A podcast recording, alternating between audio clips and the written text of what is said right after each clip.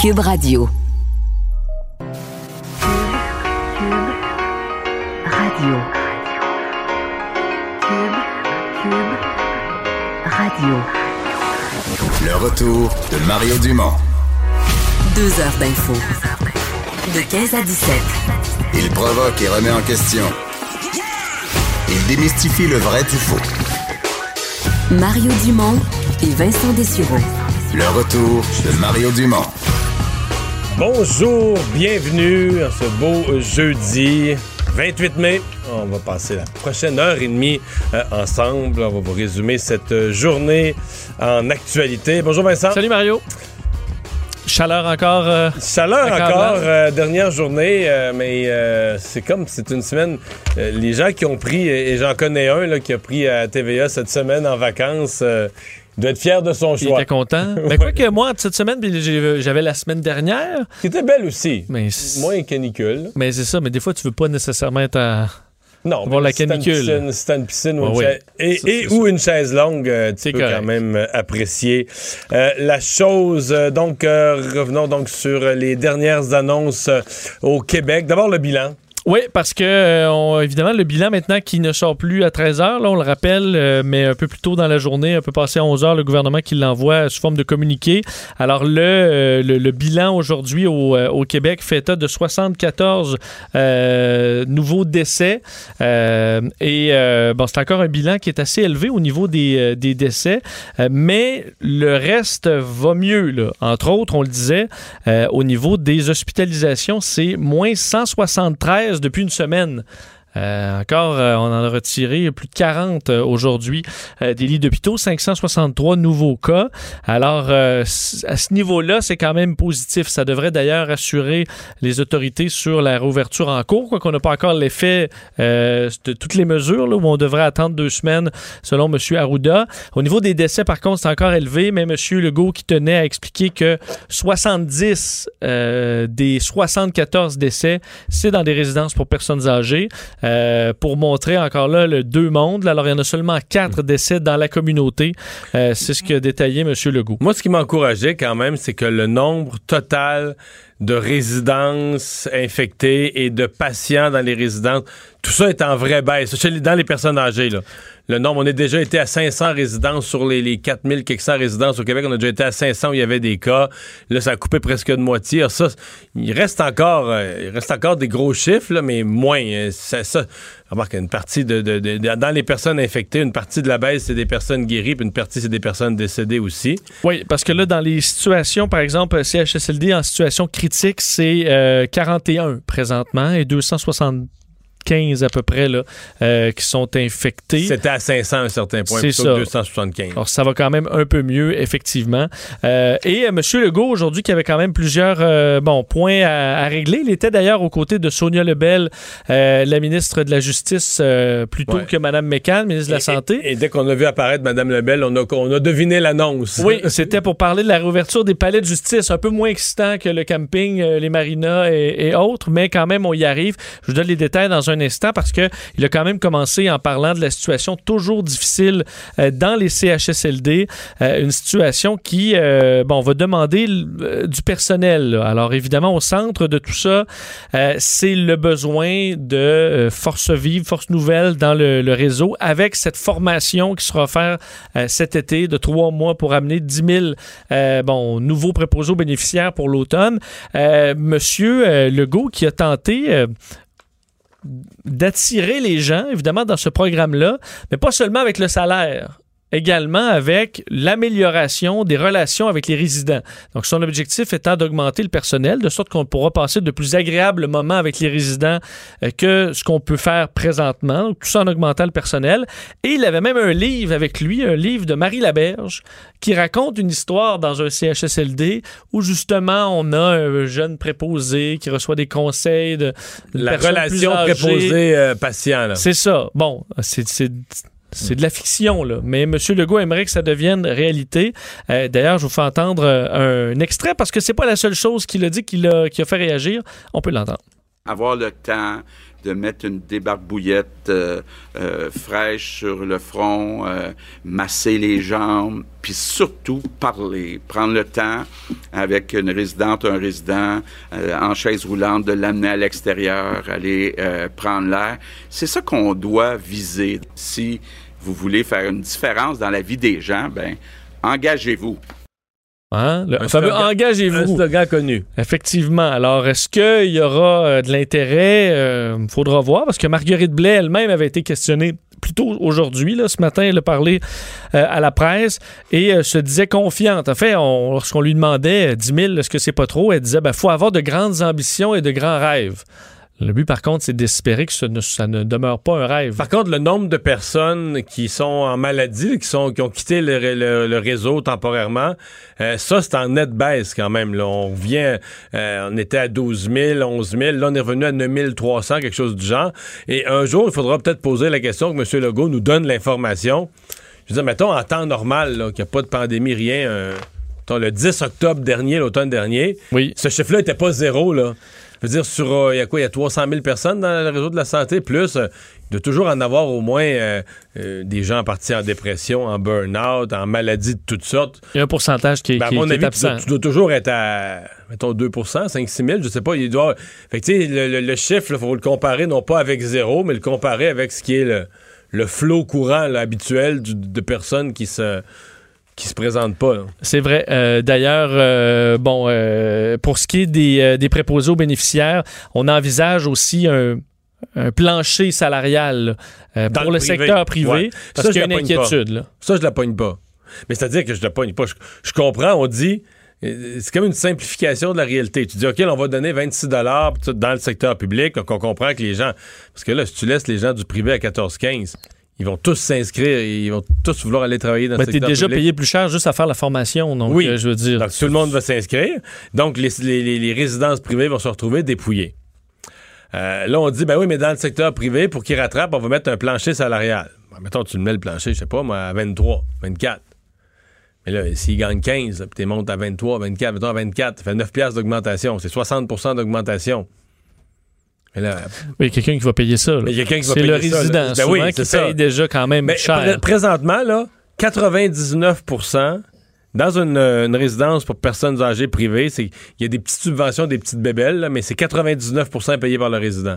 Donc, l'ensemble des autres sources d'argent, ça représente 1 Fait que si tu une augmentation, mettons, de, de- de- de loyer de, de 700 pièces par mois, euh, tu vas avoir un problème des résidents qui pourront plus payer. Là, M. Legault a entre-ouvert la porte à ce qu'on puisse avoir une, espèce d'aide financière aux résidences privées ou une façon pour le gouvernement de les aider à donner des plus gros salaires.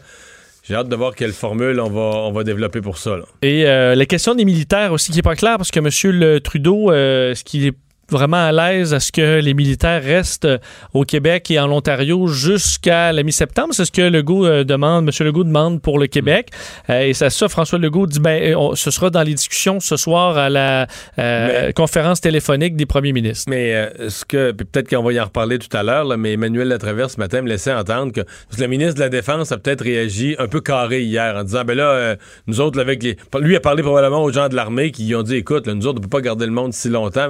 Mais donc le timing était pas bon pour M. Trudeau, parce que l'impression que ça donnait, c'est que là, un rapport accablant sur l'état des personnes, des, des foyers de personnes âgées en Ontario, un autre rapport sur l'état des personnes au Québec.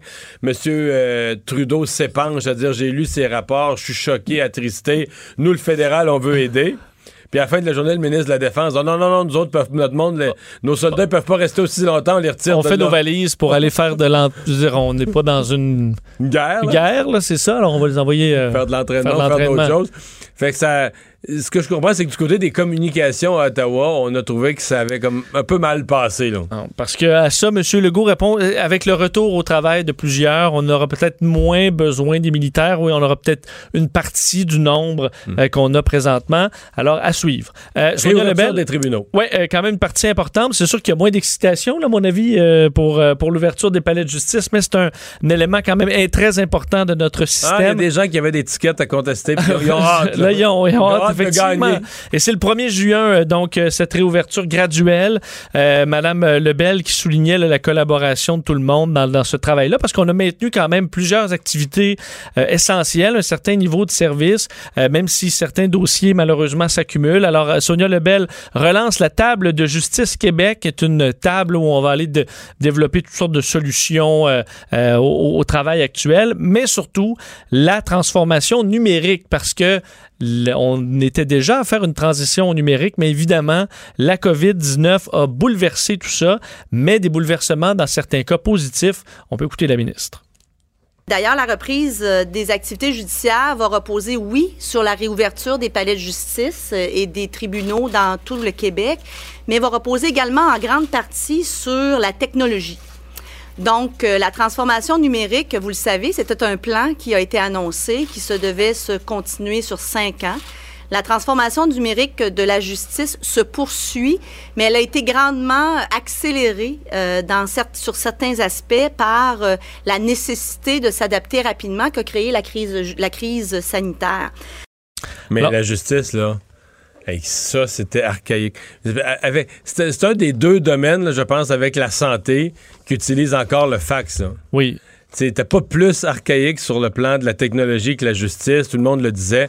Et le plan là, de numérisation sur cinq ans, tant mieux si on peut l'accélérer. C'était Eh, pas. Parce qu'on est rendu déjà avec 136 salles virtuelles. D'ailleurs, on a déjà fait là, un procès virtuel. Alors, c'est des, des technologies qu'on va utiliser maintenant et qu'on va garder, euh, tout en respectant aussi là, les trucs de base, de distance euh, dans les salles de cours pour ce qui va être ouvert physiquement, plexiglas, désinfectant. Euh, alors, des, des- des procédures qui vont ramener graduellement à une réouverture du système que- de justice. Peut-être qu'à un moment donné, des, pré- des- des prévenus demanderont à faire leur prison de façon virtuelle. Ben, J'ai eu cette Je, pensée. je vais rester chez nous, là, mettez une caméra.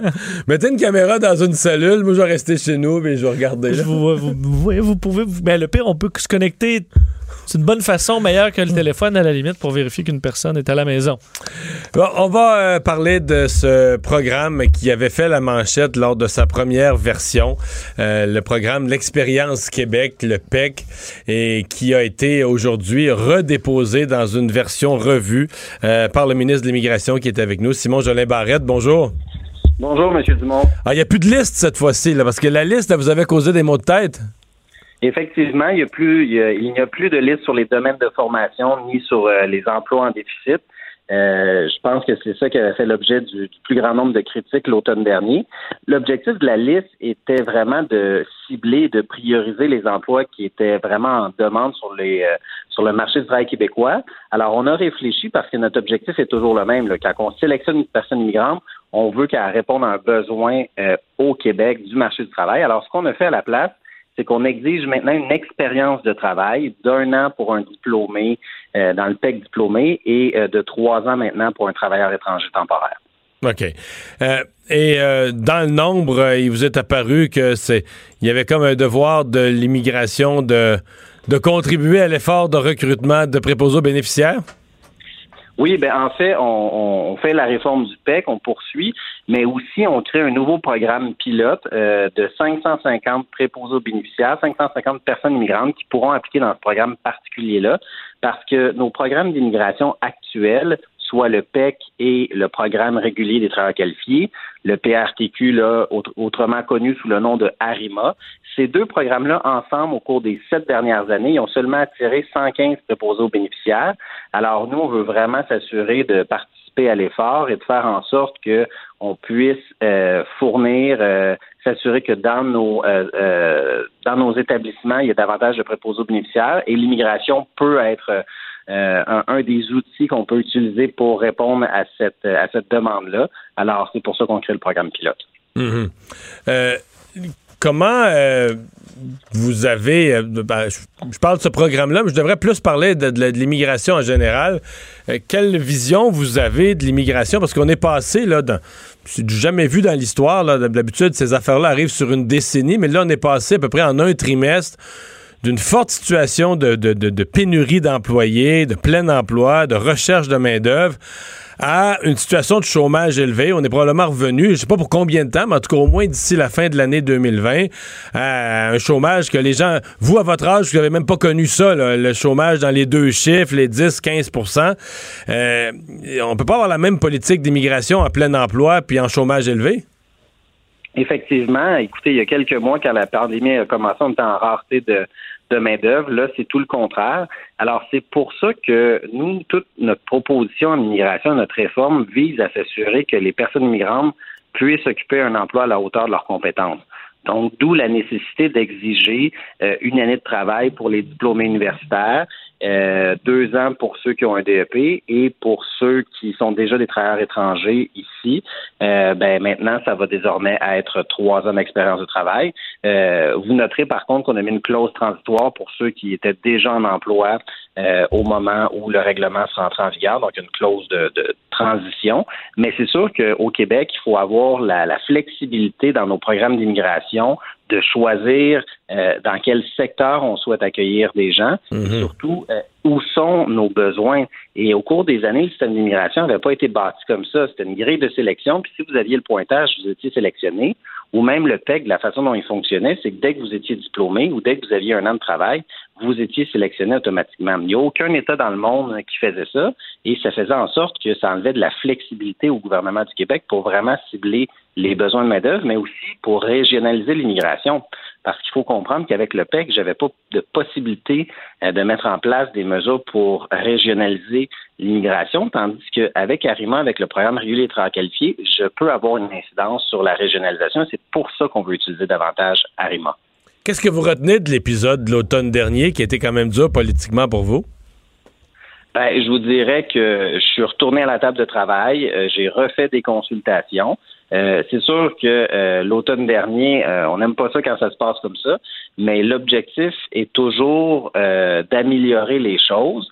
Et pour la réforme de l'automne dernier, ben, elle est dernière nous. On a bonifié euh, ce qu'on a proposé. Puis aujourd'hui, je pense que c'est un bon compromis qui répond à la fois aux préoccupations des, partenaires du milieu académique, du milieu du monde du travail.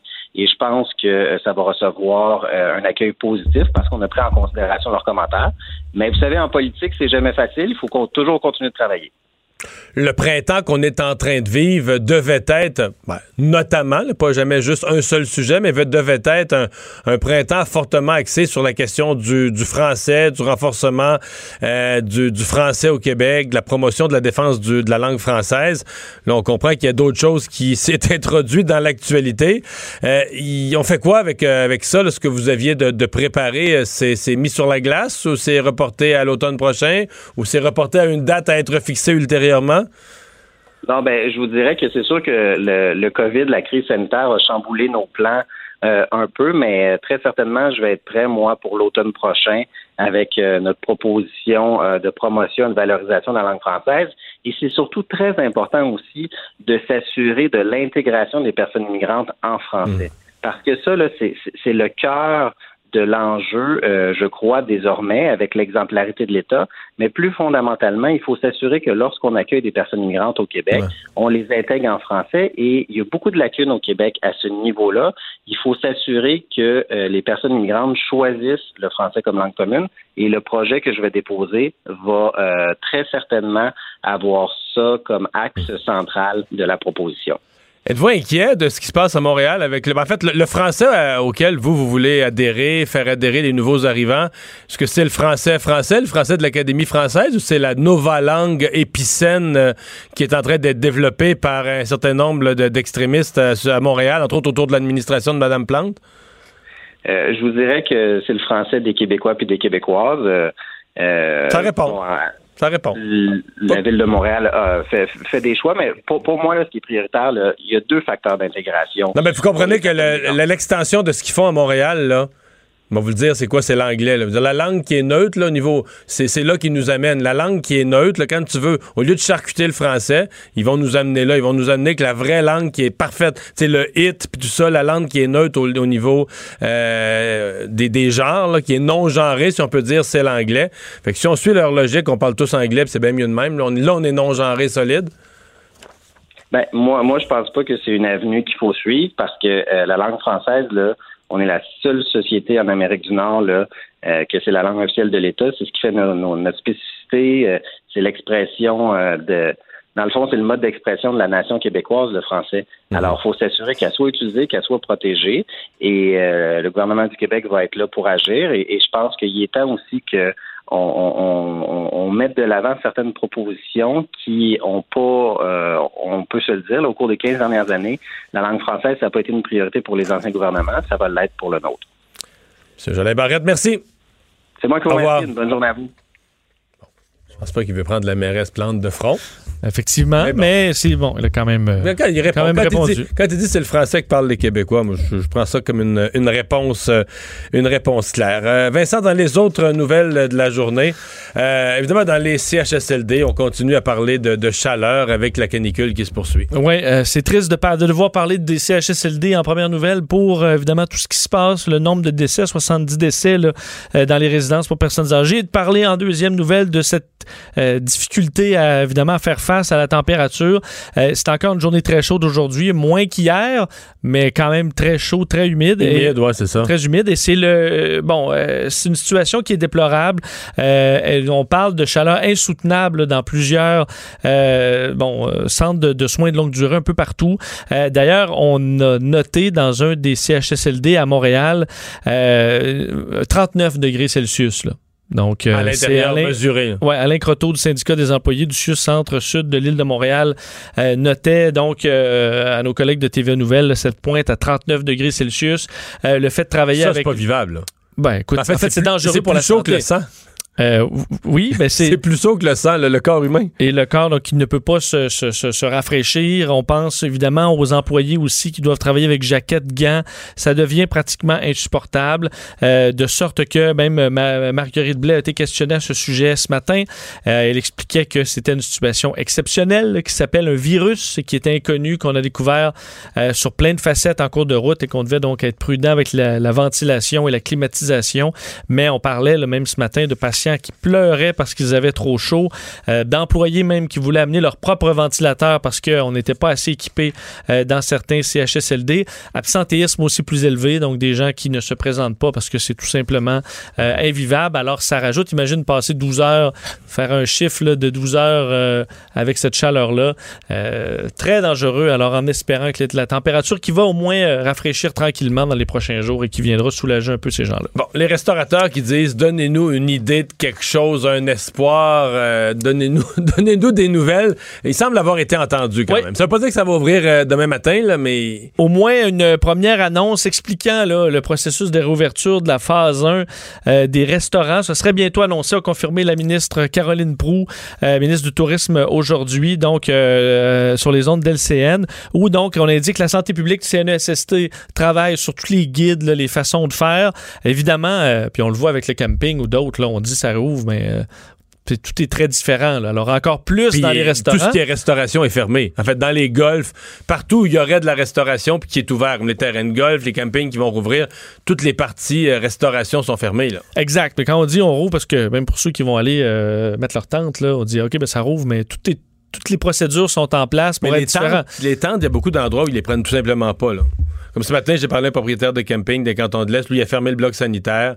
Il ouvre juste pour ses pour les gens qui ont un campeur, là, qui ont, qui ont des installations qui ont pour installation faire, dedans, euh, c'est ça. Euh, donc, pour les restaurants, on donnera ces détails-là sous peu. On est en discussion, évidemment, pour trouver la, euh, la bonne façon de faire. On voit à quel point c'est compliqué parce qu'entre autres, euh, nos collègues du bureau d'enquête qui euh, sont tombés sur euh, le, le document de la Ville de Montréal euh, qui prépare la réouverture des éventuelle des terrasses à Montréal. Et on se rend compte que ça devra être uniquement sur des euh, voies, des, des, des- des rues qui vont être piétonnes. Donc, euh, pour une raison, c'est qu'on veut garder les trottoirs libres de terrasses pour que les gens puissent s'installer en file pour des commerces sécuritairement. Donc, les terrasses seraient obligatoirement au centre, là, au milieu de la, de la voie publique. Alors, on est obligé d'utiliser des euh, rues qui sont fermées. Évidemment, là, on s'imagine euh, un restaurant sur une rue qui, qui lui peut pas ouvrir, l'autre qui peut ouvrir parce que la rue est fermée. Euh, ça peut être assez compliqué. On Mais dit moi, que je ce pense n'est pas de one size fits all. Moi, je pense qu'on chemin pour fermer toutes les rues. Oui, mais là, il y en a d'autres qui vont. euh, on voyait là, dans des, euh, des quincailleries là, qui disent ben nous, euh, les voitures, si c'est piéton, là, ma rue, les gens, ils viendront pas me voir pour chercher des, euh, Ben, des même- deux par quatre. Mais là, en même. Mila- Milano, l'épicerie italienne un peu plus grosse, là. Je comprends qu'il y a des gens qui y vont juste pour un saucisson, mais il y a des gens qui vont acheter là, vraiment pour vrai là, une canne d'huile d'olive de, de, de, de, de, de 4 litres. Puis des, je veux dire, euh, c'est pas vrai que tu vas acheter une dizaine de gros items comme ça, des bouteilles, tout ça, puis tu vas partir à pied avec ça. Là. C'est. Puis Non. puis y a des gens. En plus, c'est toute l'idée que. C'est l'idée que c'est juste les gens du quartier, là, que les gens des autres quartiers, tu veux plus les voir. Ben, c'est correct si c'est un mini café de quartier, là, c'est correct de vivre avec les gens locaux, mais moindrement que tu as un commerce un petit peu plus important, si tu vis juste avec les, les immédiats là, qui viennent pour un item en bicycle ou qui viennent à pied, je veux dire, oublie ça, là. C'est- tu, tu vis plus. là. Mais là, les handicapés, les personnes âgées, parce que ça, c'est ce qu'on oublie toujours. Tu bâtis une ville pour les cyclistes, parce que c'est pas pour les piétons. Là. Pour, tu bâtis une ville pour les cyclistes, devient une ville extrêmement difficile à vivre pour les personnes âgées, les personnes en fauteuil roulant. La ville est bâtie pour du monde qui sont très actifs, qui sont jeunes, prennent leur vélo, tout ça. Mais tu la débâtis pour ceux qui sont handicapés, pour ceux qui sont âgés, pour tous les autres. Et euh, moi, ça, me frappe. C'est-à-dire qu'on parlait tantôt de la langue, des, des transports. C'est comme si l'administration plante. Au début, sont arrivés. Puis c'est des gens très proches de Québec solidaire, assez extrême gauche. Puis au début, on a même Mme Plante disant non, on tient tête à Luc Ferrandez.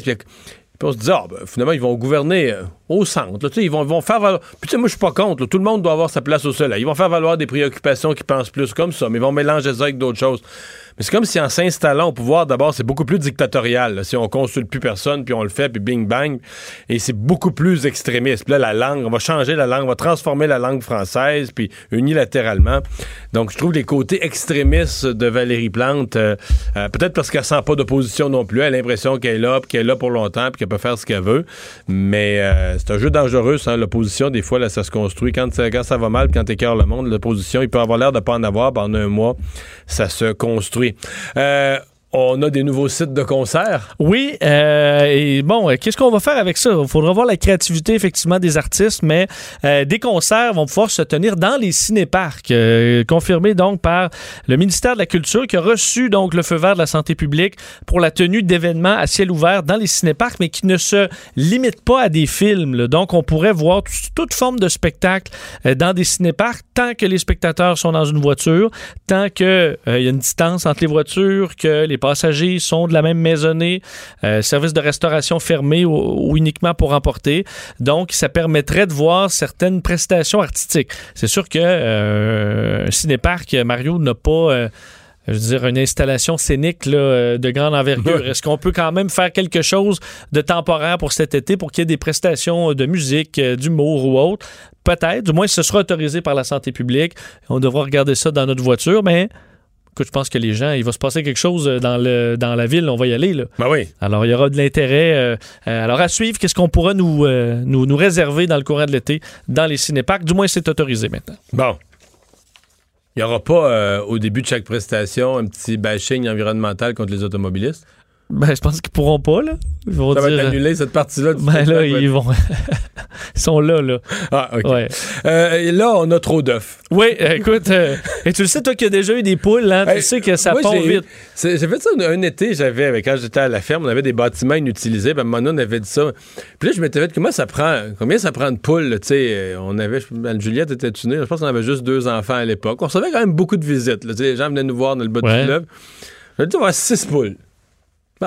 Six poules. Donc, au début, euh, tu c'est des petits poulets de rien, là, t'es mis en dessous d'une lumière, là, pour les garder au chaud, Oui. ça. Là, ça- mais ça va vite, là, ça grossit, ça n'a pas de bon sens. Des fois, tu te lèves le lendemain matin pour les nourrir, tu te dis, voyons, ça me Ça, J'y reconnais me plus. semble qu'elle était pas grosse de même hier soir. Non, mais j'exagère, mais à peine.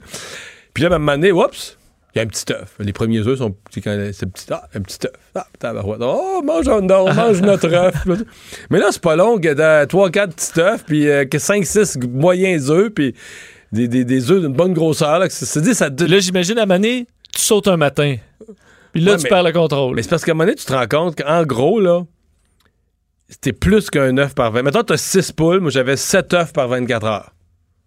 C'est-à-dire qu'il y a une, mettons, t'as une rotation, mettons, il se fait un œuf là, à toutes les 22 heures. Là. Fait que, je, fait que, en- je te fais un chiffron, t'as 7 œufs par 24 heures. Plus qu'un œuf par poule par jour. Et là, ça, là, mettons, c'est 49 œufs par semaine. là. Oui, c'est beaucoup. Je sais pas combien tu manges des œufs chez vous. là. Je veux dire, tu sais, on en mange un matin, on en mange 5, 6. Et là, ça, ça Ça 49 arrête œufs. pas de rentrer. Là. Ben non, mais 49 œufs par semaine, et toi, au bout de 3 semaines, t'en as mangé euh, 30, t'en as 150, t'es 120 over, là. oui. Là, je veux dire, rapidement, là, il n'y a plus aucune personne qui rentrait dans la cour chez nous sans repartir avec une Avec son crate, en cadeau, euh, sans avec son- une douzaine d'œufs. C'est ça. Bon, mais ça produit, hein. Là, ça produit, poules. là, ça produit Et, euh, ben là, on a, on a exactement ton problème, mais au niveau, Au niveau du de la Québec, province, au niveau oui. de la province. Euh, parce que, euh, faut comprendre, on en mange des œufs là, à la maison, mais Beaucoup moins qu'au Beaucoup restaurant. moins Ça, ça, restaurant. pour moi, c'est un des plus fra... Les frites puis les œufs. Les frites, c'est sûr, c'est une affaire que tu... on se fait des frites à la friteuse chez nous, mais c'est un événement, on fait ça une fois par trois semaines. Alors qu'au au restaurant, restaurant, c'est la moitié de l'assiette, une montagne de frites avec oui, ton... tu euh, manges même pas. Ou des fois, même des fois, ils vont t'offrir frites ou salade. Ouais, un petit peu des deux. Mais tu t'aurais jamais mangé de frites ce midi-là, mais là, ils Tu vas t'en mettre quand même. Ils vont Ben, t'en mettre un- pas mal Un aussi. petit peu de frites, là. Euh, mais effectivement, on avait vu d'ailleurs euh, des, des surplus de patates. Eh bien là, on le voit chez euh, au niveau des œufs parce qu'effectivement, la demande dans la restauration, les hôtels, euh, ben la demande dans les épiceries, ça n'a pas suffi à combler cette, ce manque à gagner, de sorte que près d'un demi million de poules pondeuses vont devoir être abattues. Mais il faut comprendre, là, abattues plus vite que prévu. Là, c'est pas, on Non, parce va que pas. ça, euh, n'a pas une espérance de vie de 75 ans, une poule. Là. Je sais pas, d'après ça doit pondre. euh, Ça, ça vit pas vieux. un ben, c'est oiseau. 60. En fait, on fait l'abattage après 71 semaines. Bon, un an, j'allais dire un an ou deux, c'est ça. Un an, un Bon. an et, et demi. maintenant. Et là, on va, il faut juste faire attention que là, c'est pas la, la, la, la boucherie, là, soudainement, toutes les poules euh, euh, meurent parce que, en fait, on va les abattre à 69 semaines. là. Non, faut réduire la production. Deux semaines. Et ça, ça devrait permettre de, d'équilibrer un peu l'offre et la demande. Mais ce- la vie sera un peu plus Mais courte je- pour euh, les, les, les poules. exemple, mais juste dans ce que j'observe, à la cafétéria de TVA, Oui. quand il y a, mettons, quand il y a dans le building, je sais pas, là, on, devait, on devait travailler des centaines. là. présentement, on est une poignée, juste le monde des nouvelles. On est, des fois, à la cafétéria, le matin, on est trois qui passent prendre des. C'est moi, souvent, je vais me prendre Oui. des œufs. Là, Le sandwich spécial TVA. J'arrive très, très tôt. Là, fait que, tu sais, euh, mettons, à- après 2-3 heures que je te place, je, ah, je les faim, je prends des œufs. Mais il n'y a personne. là. Je veux dire, je sais pas, mettons, le matin, ils doivent passer euh, 23 œufs plutôt que 350. Je, je- je dis des chiffres, mais tu sais, si tu changes Ben, pense des grands restaurants de déjeuner. mais là, c'est partout, là, les grands euh, restaurants de déjeuner, proches des milieux de travail, tu sais, c'est c'est énorme. Alors qu'il y a certaines affaires que tu as l'effet inverse, là, où là, tu en manges plus à la maison, avec là, les épiceries, euh, les épiceries sont toujours dégarnies. Mais ça, c'est des exemples d'aliments où euh, on en mange à la maison, mais jamais autant que ce qu'on mange au restaurant. Alors, on, euh, on voit cette, ce rééquilibrage qui va se faire chez les poulets. On va faire une pause. Au retour, on va parler pourvoirie. Euh, comment va se passer la pêche si elle n'est qu'en famille, en famille, pardon, si les gangs de chums n'ont pas le droit d'aller à la pêche? Le retour de Mario Dumont. Joignez-vous à la discussion. Appelez ou textez 187 Cube Radio. 1877 827 2346. On a beaucoup parlé des campings qui allaient avoir le droit de rouvrir euh, lundi, Euh, mais c'est pas les seuls types d'établissements. Il y a aussi toutes les pourvoiries, le secteur de la chasse et de la pêche. Marc Plourde est président directeur général de la Fédération des pourvoiries du Québec. Bonjour, Monsieur Plourde. Bonjour, Monsieur Plourde. Est-ce que Oui, bonjour, monsieur Oui, bonjour. Bon, est-ce que vous êtes content ou à moitié content? Ben, écoutez, on est, euh, on est à moitié content. Euh, évidemment, faut, faut avouer là, on est à quelques jours près là. C'est assez conforme à ce qu'on avait demandé en termes de calendrier d'une ouverture. Nous, on proposait les, les groupes familiaux à partir de l'ouverture de la pêche quotidienne, euh, donc le 20 mai. Bon, on est. euh, que- Mais ça, ça la pêche quotidienne, là, ça fait, ça, c'est-tu beaucoup de monde, ça? Ben, par exemple, les pourvoiries qui sont loin, il y a personne qui va aller à, à, 4 heures au nord de la Tuque pour euh, pêcher une demi-journée, là. Non, tout à fait. En fait, la, la demande pour les- la pêche quotidienne visait beaucoup les pourvoiries qui sont situées plus, plus bas dans, dans, dans la province. Ouais. Si on parle de la région de Masquinongé, de, Ouais. la région de, de Saint-Émilie, euh, Saint-Zénon, tu sais. Y a-tu au- du monde un des- peu? Oui, il y a du monde. Il y a du monde, Oui, OK, du monde. OK. Ah oui, on est content quand même de, de pouvoir accueillir ces gens-là. Puis c'est, euh, on, on demandait une date, on a eu une date, euh, on a des conditions auxquelles on s'attendait peut-être pas, pas tout à fait. Là, euh, faut bien comprendre, hein, nous, euh, nos clients en juin, c'est la haute saison de la pêche, c'est des groupes de, c'est des groupes mixtes, là, c'est des, euh, c'est des copains, c'est des chums, des beaux-frères qui sont pas nécessairement des dans la même adresse, on s'entend. Donc, Mais c'est quoi le pourcentage de. euh, si j'essayais de. Mettez-moi un chiffre rond à l'œil, là, mais le pourcentage d'une année, mettons l'année passée, là, ça vient partir du mois de mai jusqu'au mois de septembre de l'année, là. Le pourcentage, c'est des gens d'une même famille. Donc, euh, le, le- mari, la conjointe, les enfants, mais des gens de la, de la même famille, c'est ce que c'est 5% 10% 20 Moi, je vous dirais 5 là, puis, C'est très peu, là. euh, J'aurais pas peur de me tromper. Non, effectivement, les familles chez nous, c'est beaucoup en juillet août. Euh, c'est la vacance familiale. C'est euh, des produits qui sont plus populaires, qui sont évidemment euh, plus économiques. Là. Donc, euh, le mois de juin, pour nous, c'est le mois qui a un impact économique majeur. Donc, évidemment, là, dans le contexte, avec moins de personnes, des plus petits chalets, euh, des chalets de 4 et moins, on n'en a pas beaucoup. Là, tu sais, c'est... euh, Ouais, beaucoup de chalets de 8, 10, 12. Mais là, qu'est-ce que vous allez faire avec ces gros chalets-là? À moins d'une famille avec bien des enfants, là, ça, ça va rester vide ou ils vont y aller. Les gens vont aller à la pêche à 4 dans un chalet pour 12? ou? Non, en fait, euh, les chalets pour 12, euh, c'est on peut les ouvrir, il n'y a pas de problème. C'est juste qu'il y a la règle du 24 heures de délai entre chaque groupe. Pour nous, ben c'est autant de journées perdues. On s'entendra là de. de- Mais ouais, mais OK, OK, OK. Non, mais mettons que c'est un chalet pour 12. Oui. Mais que euh, j'y vais, moi, avec deux de mes enfants, on est juste trois dans le chalet pour 12. Oui. Est-ce que vous, parce que j'ai compris la règle que les 5 et plus, il faut que vous laissiez 24 heures pour faire la désinfection, mais est-ce que c'est vrai, même s'il y avait juste trois personnes dans le chalet? Oui, c'est vrai parce que la règle. Oh boy, OK, donc même s'il n'y avait pas 10 personnes dans le chalet, même si le chalet Ouais, était... ouais. Oh! Vous perdez, vous vous perdez voyez la votre journée con- pareil, là. Ben non, ça- ben, on perd. la- on- oui, tout à fait. On perd une journée dans ces chalets-là, là, parce que la règle a été dictée en fonction de la taille du chalet. Tu sais, c'est ce que le docteur euh, Massé a expliqué hier lors de la, de la conférence de presse. Et ça, ben pour nous, ça a fait oh, pas. Euh, c'est sûr que ça a un, un impact important. Donc, on, Donc, les gros chalets, non seulement d'habitude, vous aviez, mettons, qu'il y a de 12 personnes, mettons, t'as un chalet de 12, puis il y en a 12 qui vont pêcher, t'as 12 revenus. Là, tu vas en avoir beaucoup moins de revenus. Puis en plus, tu vas être obligé de sauter une journée à tous les changements de personnes. Tu vas être obligé de sauter à 24 heures pour faire la désinfection. Vous avez tout compris. Fait que le gros ça. chalet, il sera pas trop payant, là. Ben, des familles de 12 euh, de la même adresse, il n'y en a pas beaucoup. On n'a plus. On n'a plus beaucoup de ça. Il y avait ça des années 50, là, c'est plus rare. Exactement. Donc, euh, oui, c'est clair qu'il y a des pertes importantes. Là, on a un enjeu très, très, très gros pour nous, là, qui est de dire, bon, comment on va pouvoir aider les pourvoyeurs à remplacer ces groupes-là, parce que les, les, les cinq chums, ils pourront pas aller, euh, à moins que le pourvoyeur ait énormément de chalets, puis qu'il peut dire, vous laissez chacun un chalet, les gars, mais on s'entend que c'est- pas beaucoup ça, là.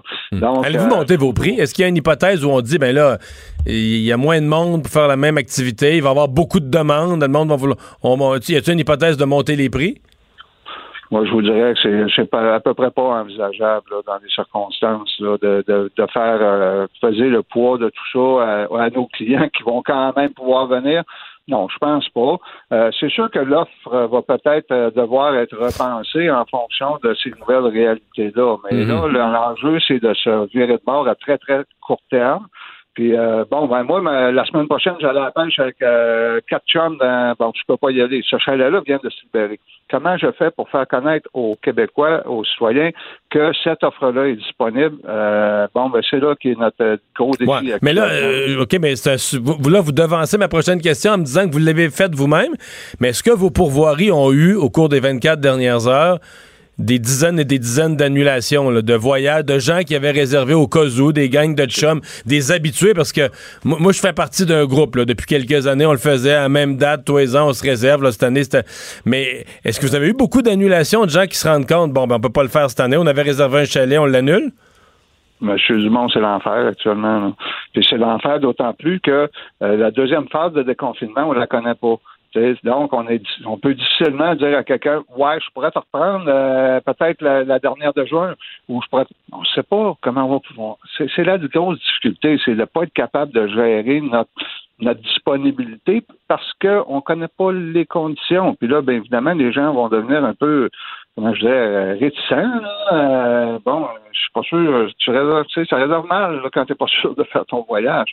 Fait hein, il y a un gros enjeu là, effectivement. Tu sais, euh, Donc, vous, on- c'est fou parce que dans d'autres domaines, exemple, les, les, déconfinements, quand il y a eu ça dans les de coiffure pour, euh, dans l'Est du Québec, tout le monde appelait pour prendre rendez-vous. Mais donc, vous autres, quand ils annoncent le déconfinement d'une certaine façon, compte tenu des règles qui empêchent des amis d'y aller, vous avez une rafale d'annulation. C'est fou de même, là. Oui, oui, c'est ce qu'on gère actuellement. Puis c'est, c'est malheureusement ce qu'on doit confirmer à nos clients que maintenant. Euh, Est-ce qu'il y en a qui veulent tricher? Est-ce qu'il y en a qui disent, euh, regarde, Ben oui. parce que qui administre, mettons, là, une pourvoirie, là, euh, écoute, il y en a qui sont vraiment loin. Il y en a qu'il faut tailler en hydravion, tout ça. Est-ce qu'il y en a qui vont dire, ben, regarde, il n'y a toujours pas d'inspecteur qui va arriver dans le bois à cette distance-là, on va faire ce qu'on veut? Écoutez, on, on- on fait confiance à nos membres. Il y a 600 pourvoiries au Québec. Il y en a 325 qui sont membres chez nous. Euh, on les enjoint euh, vraiment d'être euh, très prudents parce que dans le fond, c'est un test que le gouvernement fait actuellement. Donc, euh, si on joue, euh, euh, c'est clair là, que les clients, euh, les clients on nous en sortent des papiers. Il y a certains pourvoyeurs dont on entend parler qui qui en sortent des papiers aussi. C'est que pour nous actuellement, c'est vraiment le mot d'ordre, c'est de dire, euh, euh, tu sais, soyons, c'est, c'est, c'est dur. Il va y avoir des impacts économiques importants pour les pourvoiries, mais euh, on n'a pas le droit de jouer avec la santé publique. Malheureusement, ben, euh, les règles que la santé publique a établies, c'est celles qui sont sur la table. On va tout faire pour euh, s'y, euh, conformer au mieux. Mais la pression est énorme, évidemment. là. Tu sais, Les gens sont frustrés. Les clients sont frustrés. Puis nous, ce qu'on gère, c'est la frustration des Ouais, clients. ouais, c'est ça. Ah. Ouais. C'est des centaines d'appels qu'on a reçus aujourd'hui. Les pourvoyeurs sont vraiment euh, démunis à gérer tu sais, cette, cette nouvelle conjoncture, conjoncture-là qui fait que, hey, tabarouette, comment je peux faire? Puis ça va être, euh, ça va être très, ça va être très dur. On, on, on, est- on espère avoir un bon été, mais vous comprenez, un en pourvoirie, euh, je prends un exemple, là, pourvoirie XYZ, jamais, mettons à 80 dollars par jour, il y a six pêcheurs, ça fait quand même un revenu de près de 500 dollars par jour par chalet. Une vacance famille, ça varie en 6 et 1000 dollars, tu sais, euh, pour un 5, 4, 5, 6 jours. C'est pas le même niveau de revenu du tout, là.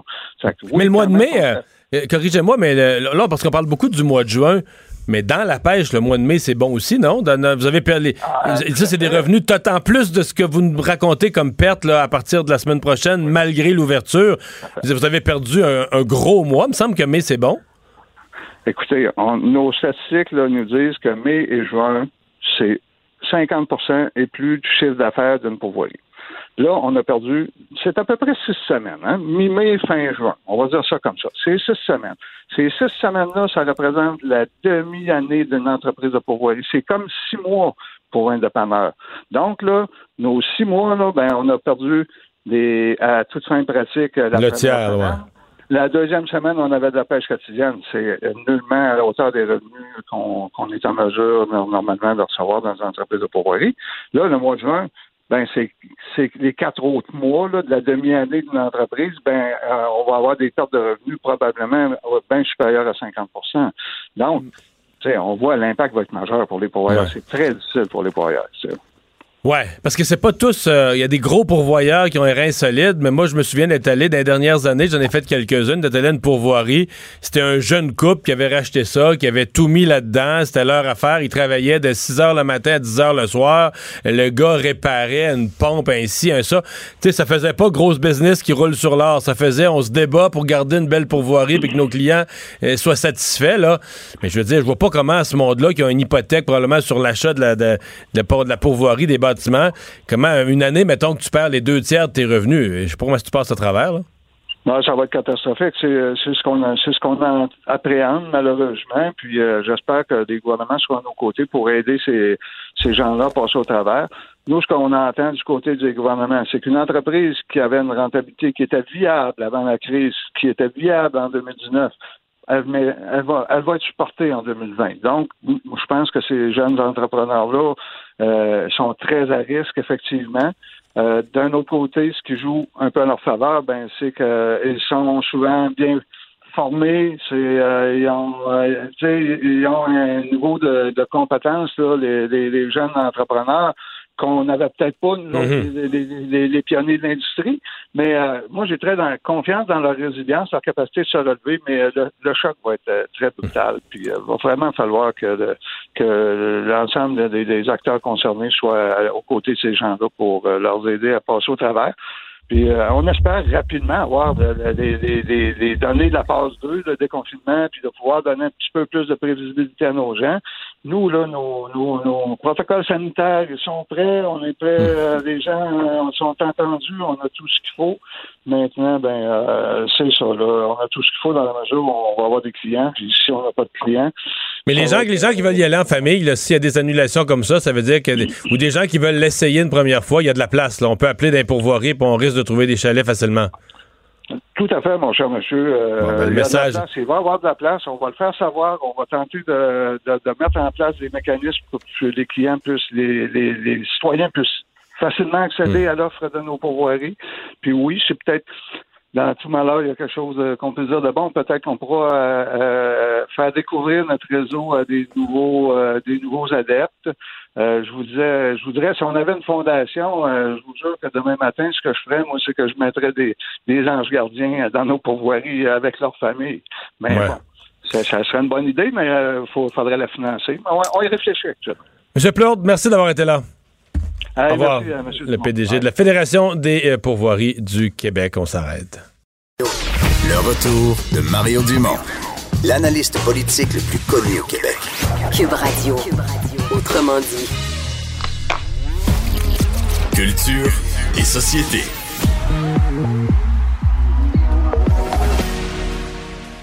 Bonjour Anaïs. Bonjour! Nouvel album pour Guylaine Tanguay. Ben tellement, Glenn Tanguay qui lance son 15e album euh, en carrière qui se nomme Country. Et messieurs, pour la toute première fois, elle signe plusieurs pièces de cet album-là, soit La Chasse, euh, chanson de circonstance qui se nomme J'ai chaud.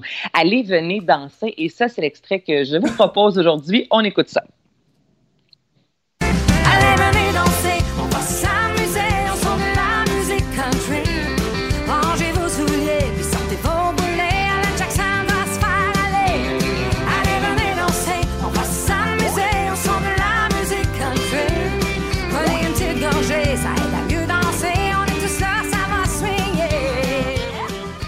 Bon. Ouais, Ah, ça swing. tape du pied. Ben, ça On swing, va hein, entendre ça on- sur les campings cet été. C'est vrai. Écoute, ben là, c'est ça, le soleil, petite bière, camping, jeu de pétanque, quelque chose, là, je pense. Non, avec- jeu de pétanque interdit. Tu peux jouer, tu peux jouer tout seul. Non, non, peux jouer non, tout seul, non, tu peux non, pratiquer. non. C'est interdit, c'est fermé. Euh, Euh, oui, oui. Là, il y a plusieurs chansons également. euh, Mais est-ce que vous m'entendez bien? Oui? Oui. OK, attendez un petit peu, moi. OK, parlez-moi donc. on Un, deux, trois, euh, Est-ce que écoute, toi, tu on nous entends aussi bien. bien? Oh, elle est en train de. Elle vient elle tomber en bas de de son quitter. escalier. Anaïs, elle a mal en tombant dans l'escalier. On s'entend un peu mieux. Oui, Ah, on t'entend bien. bien. Et, et tu nous invites à aller danser? À danser, voilà. Et là, il y a plusieurs duos également, notamment avec euh, Maxime Landry et sa fille Marie-Pierre signe une chanson I'm Your Mother. Alors, si jamais là, vous aimez vraiment Guylaine Tanguay, ben là, dès aujourd'hui, dans le Éco Vedette, il y a la copie physique de l'album. Il me semble que c'est rare maintenant qu'on en achète. Et je sais pas vous, mais moi, j'aime ça avoir encore l'album devant moi. Êtes-vous de ce type-là à en acheter de temps en temps? Moins. Moins. Ouais. Moins, hein, J'ai bien ça, dit est- ça. Oui, j'ai pas de lecteur tous. CD, c'est ça mon problème. T'en as plus? Non. Il est non, brisé. toi, Mario? J'en avais un dans mon auto, puis j'ai changé hier. T'as changé la voiture hier? Ouais, avec là, j'en ai plus.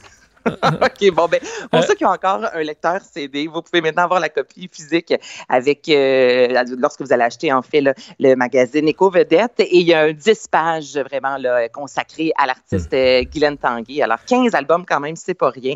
Euh, on, depuis les dernières années, elle nous fait danser. Je pense que cet été, dans les campings, surtout, on va encore pas mal bouger en l'écoutant. Anaïs, le temps file, je te relance sur le fait d'aller danser. Aller danser, il y a plusieurs nouveaux euh, mots, je vous dirais, qui font leur entrée dans le Petit Robert. Ça a été officialisé aujourd'hui, les nouveaux mots. Oh, ça va oui. sortir en fait le 4 juin prochain. Il y a certains mots qui vont se retrouver seulement euh, dans l'album, euh, pas dans l'album, pardon, hein, de- du côté euh, numérique, en fait. Déconfinement, COVID, je pense qu'on l'avait vu venir. Oui. Oui. OK, télétravailler, téléconsultation. Le COVID, faut en faire un mot parce qu'il y a la COVID-19, mais après, là, il va y avoir la COVID-20, 21, 22. Non, ça- non, tu ça? Non, Mario, pas- t'es de mauvaise foi. Ah, excusez-moi, excusez-moi. Mais d'ailleurs, ils ont mis COVID masculin et féminin.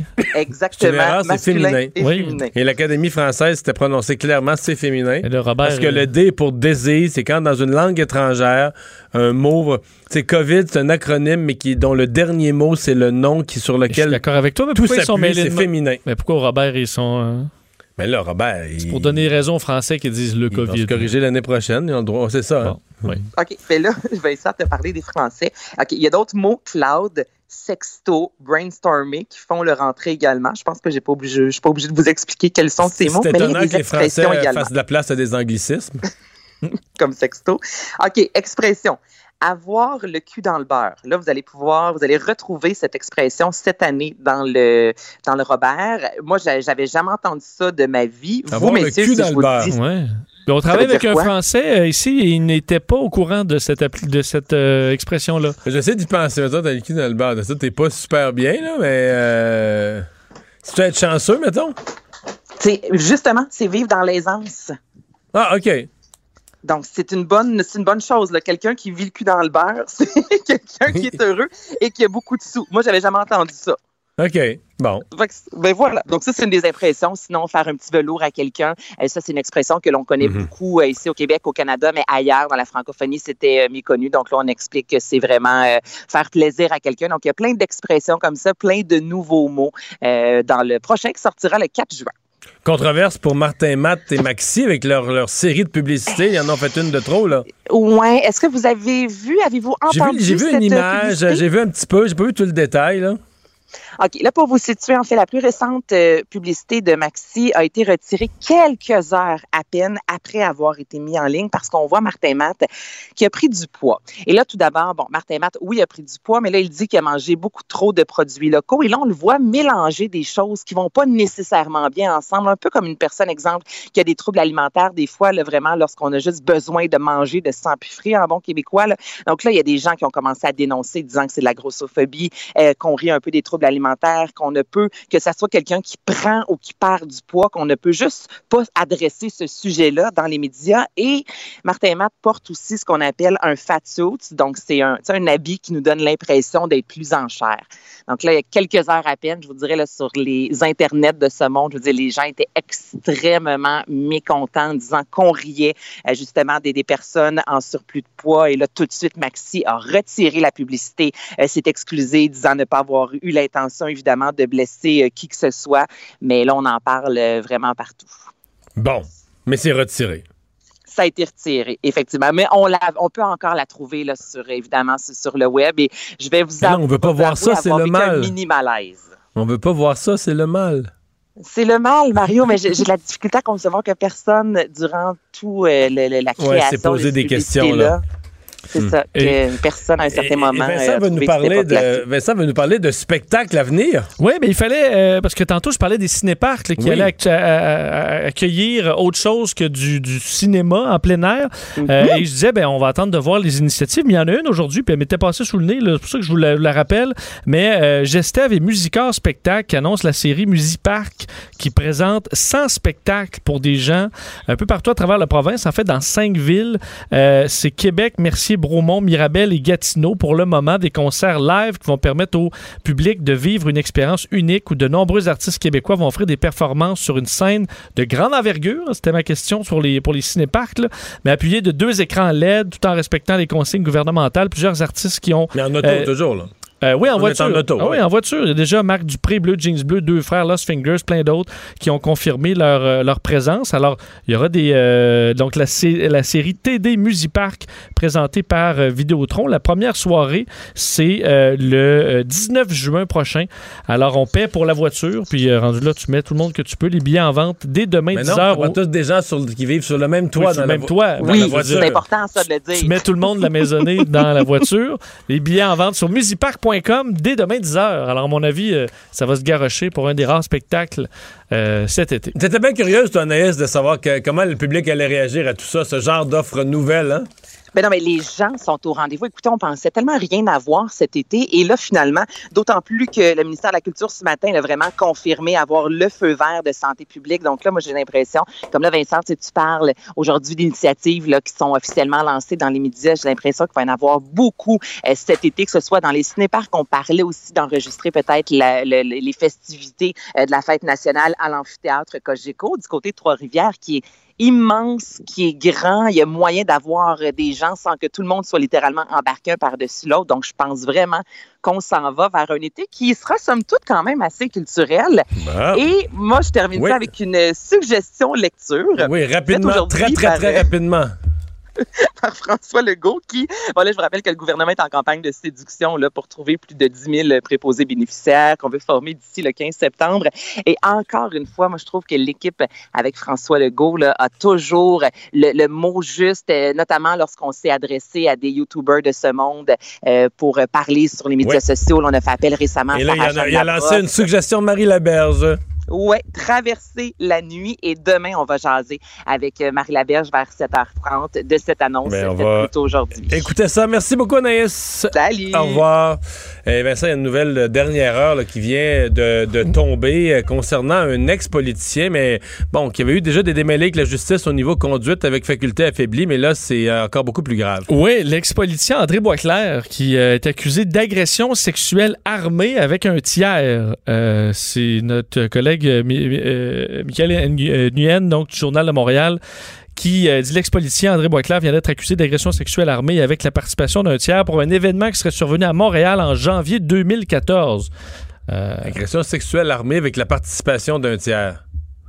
Donc, c'est un peu rare, mais oui, non, je comprends. c'est quand même euh, particulier. Euh, où a- était-il en janvier 2014 euh, dans le janvier temps? euh, 2014, parce que là, six fait quand même ans, six ans, là, il était à l'Institut d'urbanisme, mais il n'était Ouais. pas là à cette époque-là, je ne pense pas déjà. Est-ce que c'est au moment où il travaillait pour le gouvernement, il avait été nommé euh, C'est à par New le York, gouvernement? Non, c'est après ah, ça. c'est après? Ça, c'est en 2007-8. Rappelez qu'il avait été chef du Parti du québécois, québécois. au milieu des années euh, 2000. On va aller à la pause de retour de notre chronique sur votre santé financière. Mario Dumont. Il s'intéresse aux vraies préoccupations des Québécois. La santé, la politique, l'économie. Le retour de Mario Dumont. La politique, autrement dit. Votre instabilité économique vous inquiète? Conseils, opportunités, stratégies. Pierre Roy et Associés, syndic autorisé en insolvabilité, trouve avec vous des solutions concrètes pour améliorer votre situation en moins de 48 heures. Pierre Roy et Associés, fier de vous offrir ce segment conseil, votre santé financière. pierreroy.com. Votre santé financière avec Guylaine Houle, professionnelle en restructuration financière chez Pierre Roy et Associés. C'est l'heure de notre chronique sur vos finances euh, personnelles, comme à chaque semaine. Guylaine Hull, vice-présidente chez Pierre Roy et Associés, qui est avec nous. Bonjour. Bonjour. Euh, bon, on parle cette semaine, évidemment, quand on est en trouble financier, souvent ça vient avec des dettes puis des comptes pas payés. Et euh, certains de, de ces détenteurs de comptes pas payés peuvent faire affaire avec une agence de recouvrement. Commençons par le commencement. Qu'est-ce que l'agence de recouvrement? C'est pas des. On n'est plus à l'étape des gros bras qui vont casser des jambes pour se faire payer, là? Effectivement. Euh, les agences de recouvrement, c'est vraiment une entreprise qui a obtenu un mandat d'une institution, une institution financière à qui vous devez une dette de récupérer le compte impayé. Euh, le- leur rôle est vraiment d'essayer d'aller obtenir des paiements sur la dette que le créancier a. Et c'est tout à fait légitime. Ils ont l'institution financière a le droit d'engager quelqu'un pour aller faire. Est-ce qu'ils sont euh, encadrés? Les agences de recouvrement sont encadrées par une quelconque loi? Oui, ils sont très encadrés euh, et s'ils ne respectent pas les règles, euh, ça peut mener à des plaintes ou des conséquences relativement graves, là, des jugements contre eux. Donc, en général, ils sont soumis à les règles qui sont précises, dictées par la loi sur la protection du consommateur et par la loi sur le recouvrement de, de certaines créances, là, qui est une loi québécoise. Vous m'avez écrit règle numéro un, il ne faut pas oublier que même si vous avez des dettes, vous avez des droits. Exactement. Et, et, je dis ça souvent aux gens qui viennent nous consulter. Euh, vraiment, les gens sont vulnérables, ils ont peur et je vous dirais que la peur qu'un consommateur a est probablement le, le plus grand pouvoir que les agences de recouvrement ont.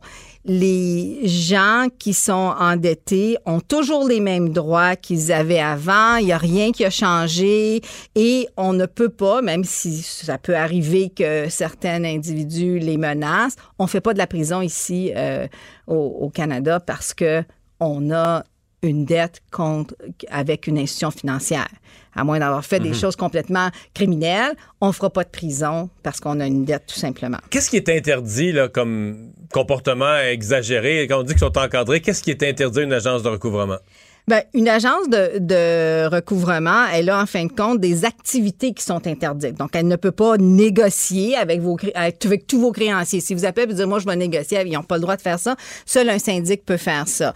Euh, ils peuvent pas recevoir des sommes de vous et de vous dire, oui, je vais prendre le, le 200 dollars que tu me donnes puis je vais payer trois, quatre créanciers. Ils n'ont pas le droit de faire ça. Ça, ça c'est les, Donc, ils doivent travailler pour un créancier. Ils sont mandatés, ils ont un contrat avec un créancier qui, euh, qui avec pour qui ils doivent collecter les sommes d'argent.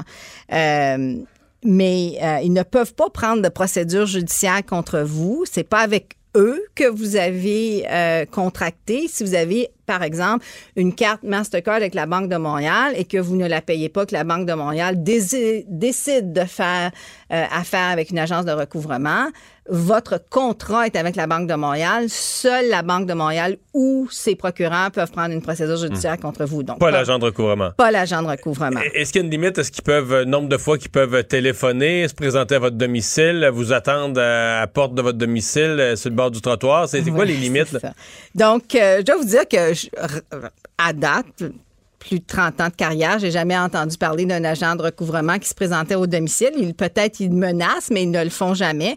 Ils ont des heures strictes de communication. Donc, ils peuvent seulement communiquer avec vous du lundi au samedi entre 8 heures et 8 heures. Ils peuvent pas communiquer avec vous à une, journée fériée. Donc, une journée fériée pourrait être la journée de la Saint-Jean-Baptiste, euh, la journée de la fête du travail, la journée Noël. Ils peuvent pas faire ça tout contact, le premier contact qu'ils font avec vous doit être fait par écrit.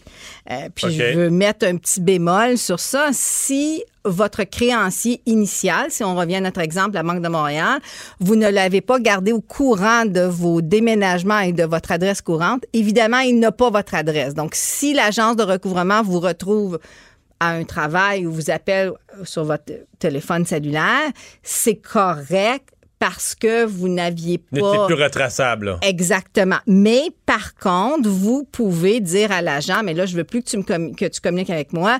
Je veux que tu me fasses parvenir certains détails concernant la dette, le montant qui est dû. Parce qu'il faut s'assurer que c'est pas une erreur sur la personne. Une agence de recouvrement court après toi. Il faut être bien sûr que c'est vraiment ta dette. euh, que- Exactement. Et aussi, il faut s'assurer parce qu'un agent de recouvrement ne pourrait pas vous demander plus que ce que vous devez.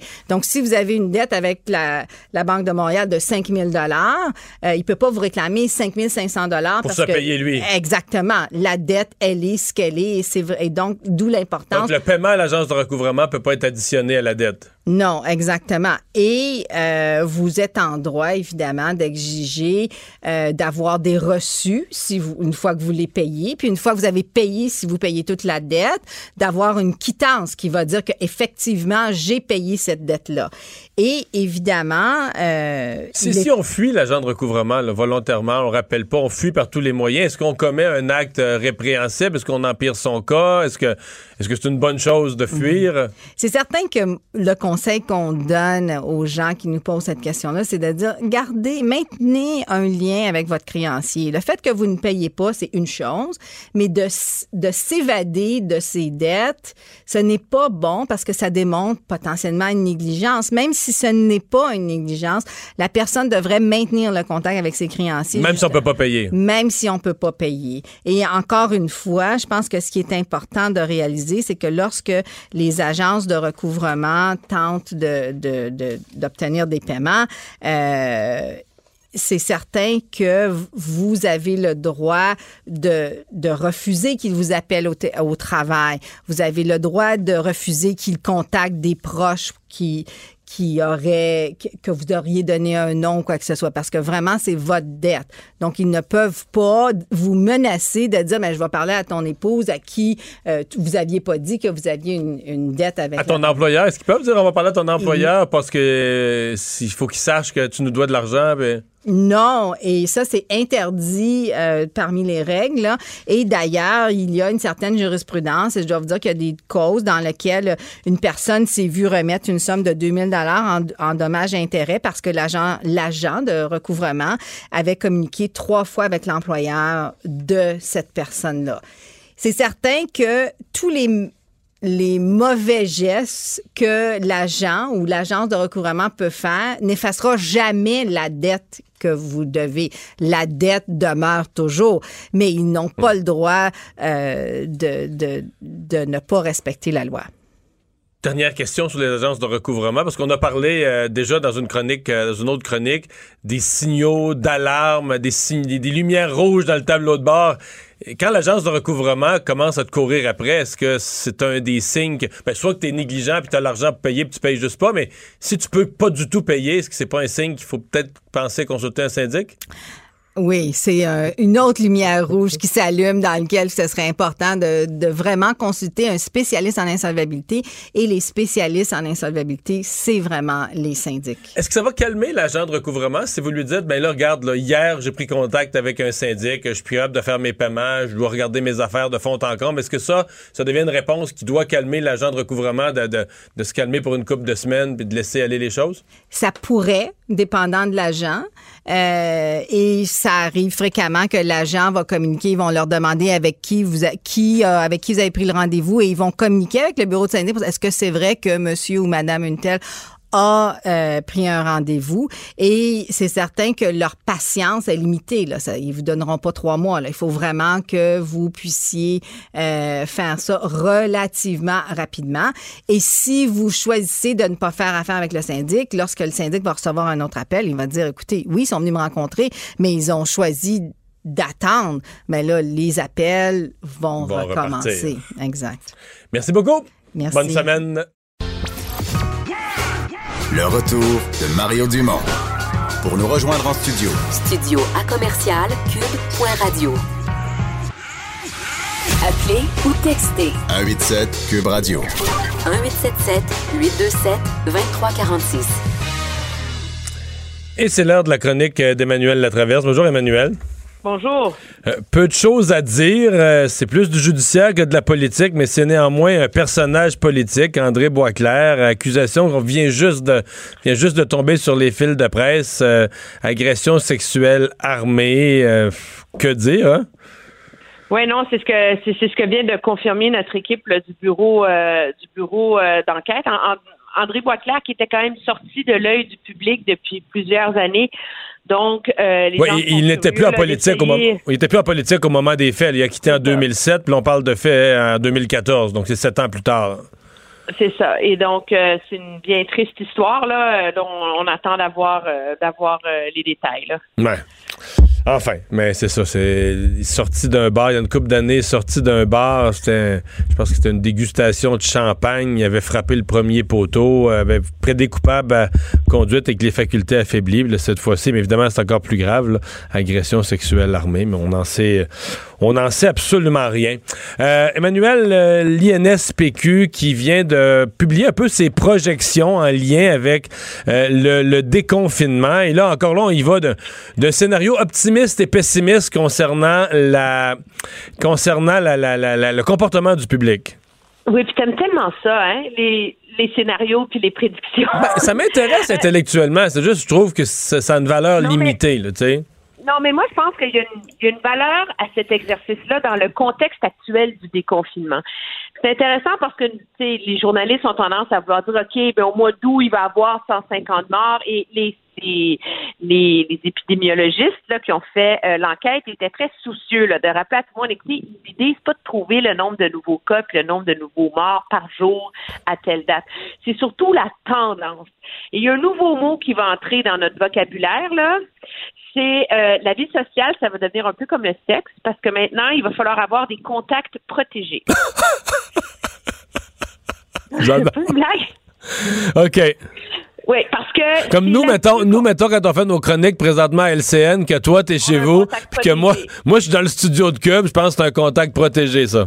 Oui, puis quand dans les couloirs de TVA, tu maintiens le 2 mètres, t'as des Avec le masque, on porte le masque tout le temps, tout le temps. masque.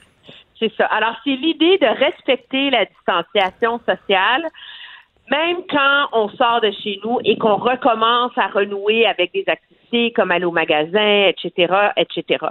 C'est assez... euh, et donc, le calcul est très simple. C'est que si le taux d'adhésion à, cette, à ce principe de base-là est maintenu dans une région comme à Montréal, euh, il va avoir une il va continuer à y avoir des cas, mais il va avoir une très faible augmentation ou une poursuite d'une diminution des hospitalisations et des décès. La courbe va aller là, graduellement vers le bas, comme ce qu'on voudrait qu'elle fasse. Mais dès qu'on ne respecte pas ces règles-là et que le taux d'adhésion est plutôt en 0, 40% mais là, là, ça part en flèche, là, exactement euh, ce, qu'on redoute, où on se retrouve avec une immense vague, 150 décès par jour, etc., etc., dès fin juillet, début août. Euh, alors, c'est ça le, le principe, c'est d'intégrer, je pense, cette, cette logique-là dans nos comportements.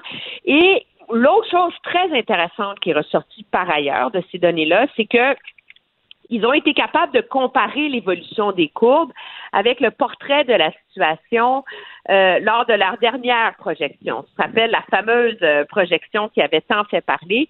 Et eux disent que quand on regarde la courbe à Montréal en ce moment, elle se situe dans le cadre des projections optimistes. Donc, les trois dernières semaines à Montréal, ont amené une baisse de cas, une baisse d'hospitalisation, une baisse de décès qui est en ligne avec les scénarios optimistes. Donc, c'est ce qui permet de dire que oui, c'est vrai que les choses vont mieux à Montréal et que c'est vrai que les gens, pour l'instant, continuent à respecter ces espèces de nouvelles règles de comportement sociaux qu'il faut euh, qu'il faut euh, embrasser, si on veut, là.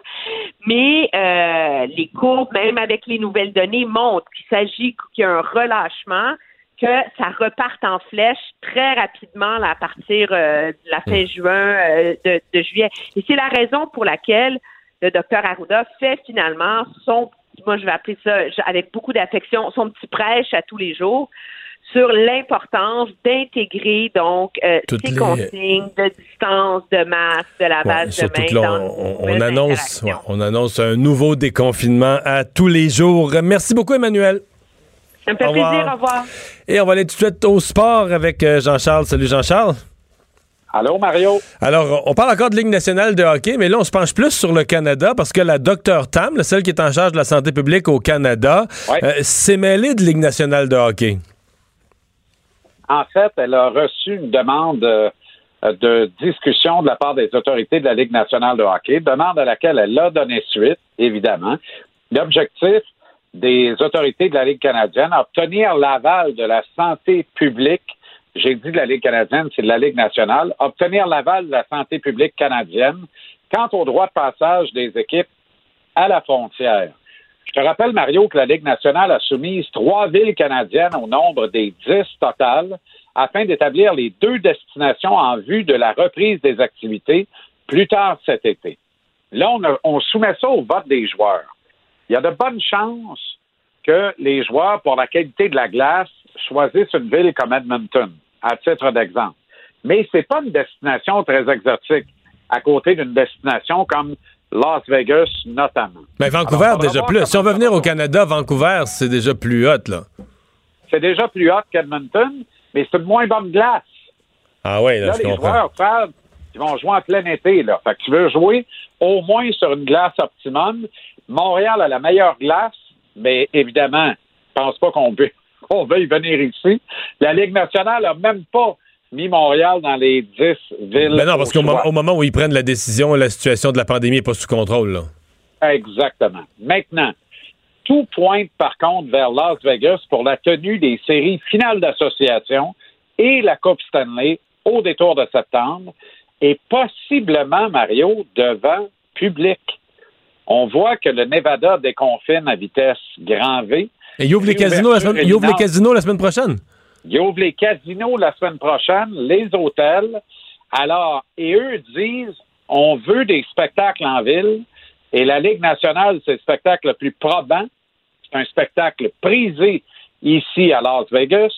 Ils misent sur la réouverture des frontières qui permettra notamment au public canadien de voyager vers les États-Unis, de choisir comme destination Las Vegas parce qu'il faut bien aller se défendre, se détendre et probablement ben, dépenser un peu de la PCU de Justin.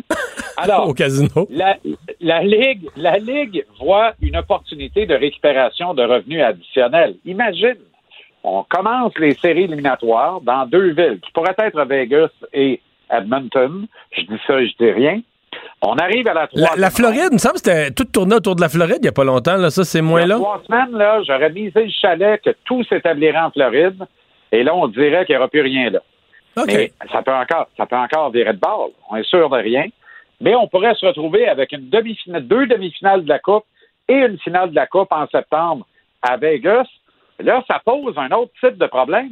Les Golden Knights, là, c'est une des équipes favorites pour remporter la Coupe Stanley. Ça veut-tu dire qu'ils vont jouer tous leurs matchs de demi-finale et de finale à domicile devant le public si on permet l'admission des gens dans l'aréna? Et est-ce que ça fait beaucoup de sens? Hmm. Mais, mais là, l'admission des gens dans l'aréna, c'est-tu, mettons, euh, 4000 personnes d'un aréna de 20 000 ou c'est euh, full pack, là? Je pense pas. En tout cas, c'est full pack, là, là, vraiment, il manque un bout de l'histoire. Non, ça serait, ça serait avec distanciation, là, un minimum de Avec distanciation. distanciation, mais tu sais, les- le, le Canadien a fait des scénarios au Centre Bell et disait pouvoir accueillir entre 4 et 5 000 spectateurs dans le Centre Bell. c'est assez pour mettre de l'atmosphère. normalement là. 21 000. C'est assez pour mettre un bruit de fond, une Ben, atmosphère. euh, Oui, mais là, là, l'autre problème, c'est que à 4 000 qui sont tous en bas, tu as de l'atmosphère. Mais là, tu as 4 000 éparpillés dans, aux quatre coins de l'édifice. C'est un peu plus compliqué. Ouais. Tu comprends?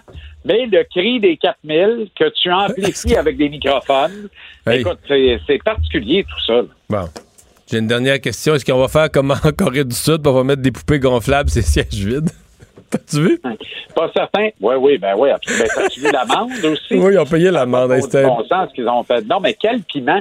Qui a pensé à ça? Je sais pas. mais Sincèrement, à part un narcissique pervers, là, irrécupérable, comment, qui pense acheter des poupées gonflables, des jouets sexuels, puis installer ça dans un gradin? Ben voyons. Qu'est-ce qui se passe là? Jean-Charles, ça met de l'atmosphère, c'est ça qu'on veut dans le sport? Hey, Ben oui, mais devant deux équipes qui se dégonflent, Oh! Salut, on s'en on parle demain, Jean-Charles, merci. on ne sait plus où donner de la tête. Salut. Bye. Et Vincent, ben oui, la nouvelle qui vient de nous tomber là, dans les derniers instants.